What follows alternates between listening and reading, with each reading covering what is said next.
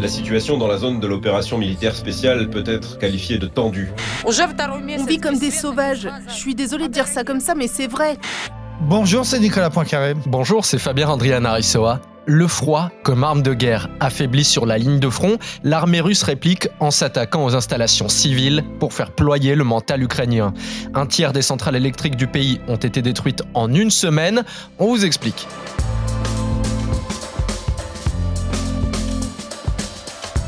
Huit mois après le début du conflit, nous voici maintenant aux portes de l'hiver et de ce qui pourrait marquer un tournant dans la guerre. Sans possibilité de se chauffer ou de s'éclairer, les populations civiles d'Ukraine sont en détresse. Trois bonnes raisons d'écouter ce podcast avec Nicolas.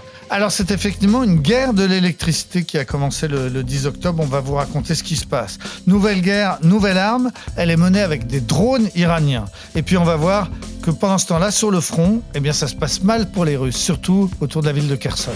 Expliquez-nous le monde. Un podcast RMC. Nicolas Poincaré. Fabien Randrian Aressoa.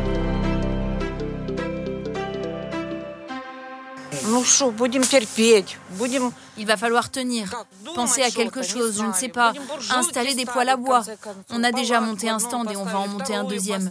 Que pouvons-nous faire d'autre? Sinon nous allons geler. Que pouvons-nous faire? Ce que vous venez d'entendre, c'est un reportage BFM TV de Julia Van Nels à Kupiansk, en Ukraine. Dans cette ville qui a été reprise il y a deux mois par les forces ukrainiennes, eh bien, il n'y a toujours pas d'électricité et ça devient extrêmement compliqué pour les civils. Ça fait partie maintenant de la stratégie russe de s'attaquer aux installations électriques. Oui, c'est un peu une autre guerre qui a commencé le, le 10 octobre avec ces bombardements qui ont touché à peu près l'ensemble de, toutes les grandes villes ukrainiennes. Des bombardements revendiqués par Vladimir Poutine qui a expliqué que c'était tout simplement des représailles après la destruction d'un pont stratégique, le pont qui relie la, Crimée et la Russie. Alors au début, on a parlé de crimes de guerre, de bombardements massifs. À y regarder de plus près, aujourd'hui, on voit clair dans la stratégie des, Russes, ce sont des bombardements presque exclusivement sur des installations électriques, donc des centrales, des transformateurs, des stations relais, des lignes à haute tension qui sont donc depuis une dizaine de jours maintenant régulièrement euh, bombardées. La stratégie est claire. Il s'agit d'essayer de plonger l'Ukraine dans le noir, dans le noir et dans le froid, hein, parce que euh, novembre arrive. L'Ukraine, c'est un pays très très froid. Euh, sans électricité, on va tout simplement avoir des gens qui risquent de mourir de froid. C'est une stratégie donc très claire de s'en prendre aux civils, d'essayer de démoraliser les Ukrainiens au moment où sur le front la situation militaire est difficile. En réponse à cette stratégie russe, eh bien, le gouvernement ukrainien appelle à faire des économies d'énergie. Encore faut-il pour ça être encore relié à l'électricité, comme on l'a entendu dans le reportage au début de ce podcast. Mais en tout cas, la vice-première ministre Irina Vereshchuk a appelé les Ukrainiens à déplacer leur consommation d'énergie au moment où la demande est la moins forte. Nous devons désormais utiliser l'électricité avec parcimonie. Je demande à chacun de limiter entre 17h et 23h l'utilisation des équipements énergivores. Plus nous utilisons l'électricité avec précaution, plus notre système énergétique restera stable.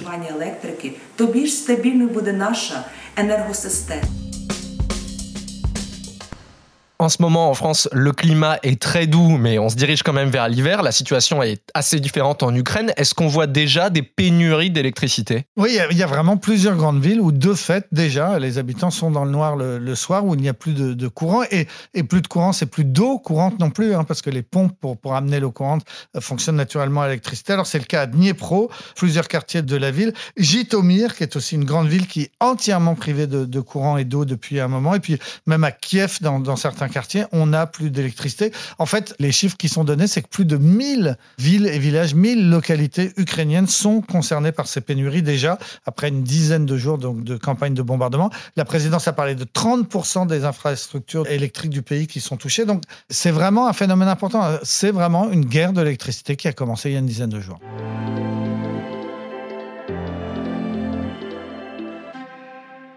Si en dix jours, cette nouvelle guerre de l'énergie a déjà des conséquences, Est-ce que ça peut marquer un tournant dans la guerre? Bah, le, but, c'est d'essayer de démoraliser les, populations. A priori, les premiers échos qu'on a, c'est que ça ne marche pas très bien, que les Ukrainiens, au contraire, se soudent. En réalité, quand on n'a plus d'électricité, bah, on, fait, on fait avec, on va couper du bois, on se chauffe au bois. Moi, j'ai vécu ça presque pendant trois ans euh, à Sarajevo. Enfin, j'y étais pas tout le temps, mais eux, les Sarajeviens, ont vécu ça pendant trois ans. Il n'y a pas eu d'électricité dans cette ville, qui est aussi une ville où il fait très froid l'hiver, comme en Ukraine aujourd'hui. Alors, ça veut dire quoi? Bah, Ça veut dire qu'effectivement, on passe sa journée à essayer d'aller chercher du bois, qu'on vit dans des pièces qui sont complètement enfumées, parce que c'est des pièces d'appartement qui sont pas faites pour être chauffées au bois. Et puis surtout, ce qu'on mesure pas, c'est la profondeur de l'ennui. Parce que quand vous avez plus d'électricité, l'hiver, il fait nuit à 16h, 17h, vous vous retrouvez dans des appartements avec souvent plusieurs générations qui se sont retrouvées ensemble, les grands-parents, les parents, les enfants, et qui vivent sans pouvoir allumer la télé, sans pouvoir se servir de leur smartphone, sans pouvoir lire parce qu'il n'y a plus de lumière. Vivre dans le noir et dans le froid, c'est quelque chose qui vous détruit, qui vous détruit longuement. En tout cas, à Sarajevo, ça a eu des conséquences monstrueuses sur le moral, sur la santé mentale des gens au bout d'un moment.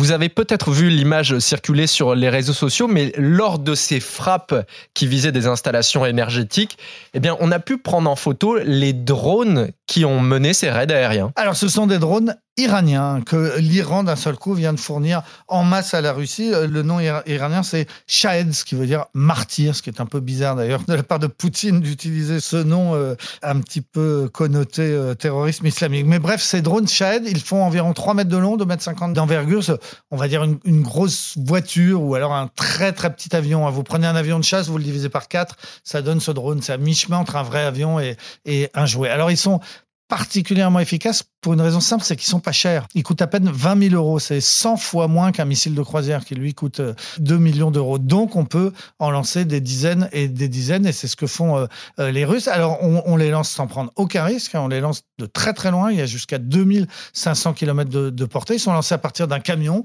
donc qui est très loin de l'Ukraine, quelque part au fond d'une forêt en Russie. On tape la position GPS qu'on veut viser. Donc ça c'est pas très dur. Hein. On connaît les, positions GPS de toutes les installations électriques en Ukraine. On tape la position euh, GPS, le drone décolle d'un avion, il vole pas très vite, hein, un peu plus de 200 km/h, donc il met plusieurs heures à atteindre son objectif et à l'arrivée, il s'écrase sur le transformateur, sur la ligne à haute tension, euh, avec une, charge euh, explosive naturellement qui a été fournie et ça explose. Alors les Russes curieusement n'étaient pas bons en drone, hein, ils n'en avaient pas beaucoup au début de la guerre. Les Ukrainiens ont aussi des drones beaucoup plus efficaces, souvent fournis par les États-Unis, mais mais pas que. Donc au début de la guerre, les drones ukrainiens ont été très efficaces, notamment pour détruire des, blindés. Mais le temps a passé, les Russes donc se sont approvisionnés auprès des ayatollahs et des mollahs iraniens et sont entrés dans une deuxième phase de la guerre en utilisant ces drones contre des objectifs civils, donc derrière le front. Et d'après le New York Times, les Iraniens ne se contentent pas seulement de vendre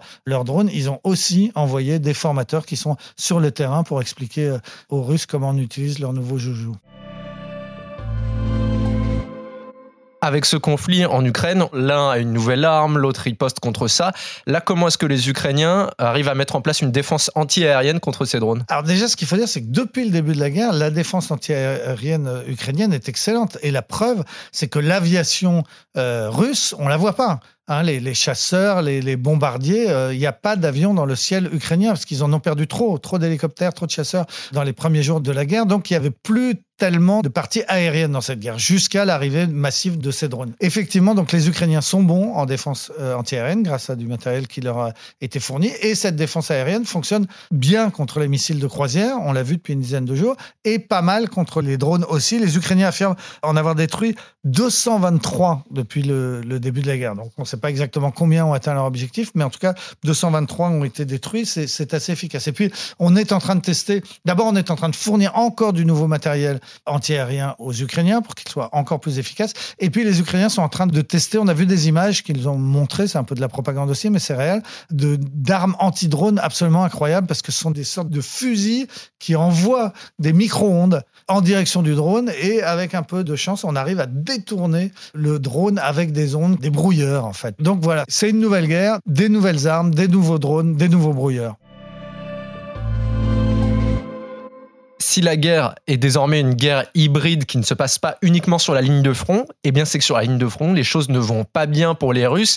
Le nouveau commandant des forces russes en Ukraine, le général Sergei Sourovikine, a lui-même reconnu, après sa nomination, que la situation est compliquée sur le terrain. La situation dans la zone de l'opération militaire spéciale peut être qualifiée de tendue. L'ennemi n'abandonne pas ses tentatives d'attaque sur les positions des troupes russes.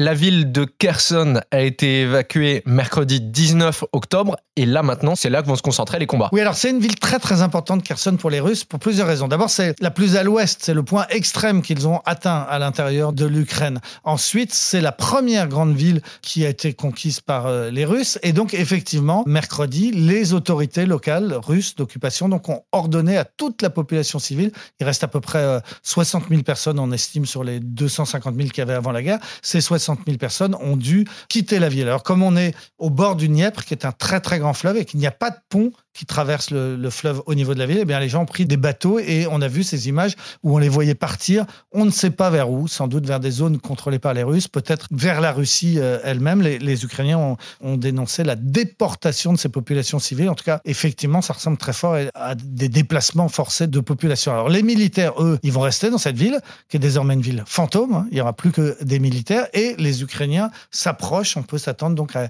à une grosse bataille pour Kherson dans les jours qui viennent, avec pour les Russes le risque d'être encerclés, parce qu'encore une fois, quand ils seront dans la ville, ils sont dos au fleuve, sans moyen de pouvoir traverser pour rejoindre les, zones qu'ils contrôlent de l'autre côté, c'est-à-dire plus au sud et plus à l'est. Alors, c'est quand même très, très spectaculaire, parce qu'il ne faut pas oublier que Kherson, c'est une des quatre préfectures qui avait été annexée par la Russie il y a à peine euh, trois semaines. Après un référendum bidon, euh, Poutine, souvenez-vous, avait sur la place rouge, euh, avec énormément de faste, proclamé que la grande Russie éternelle venait de s'agrandir avec l'annexion de quatre préfectures, dont celle de Kherson.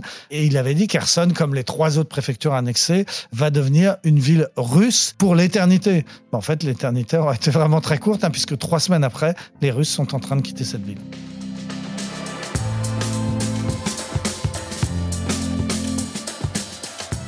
C'est la fin de ce nouvel épisode d'Expliquez-nous le monde. Merci à vous de l'avoir suivi. Si ce podcast vous a plu, abonnez-vous. Nous sommes sur toutes les plateformes de streaming, sur le site, sur le site et l'application RMC. Parlez-en autour de vous. Prenez soin de vous. À la semaine prochaine. À la semaine prochaine, Fabien. Retrouvez Nicolas Poincaré dans Apolline Matin. Tous les jours à 6h20 et 7h50 sur RMC.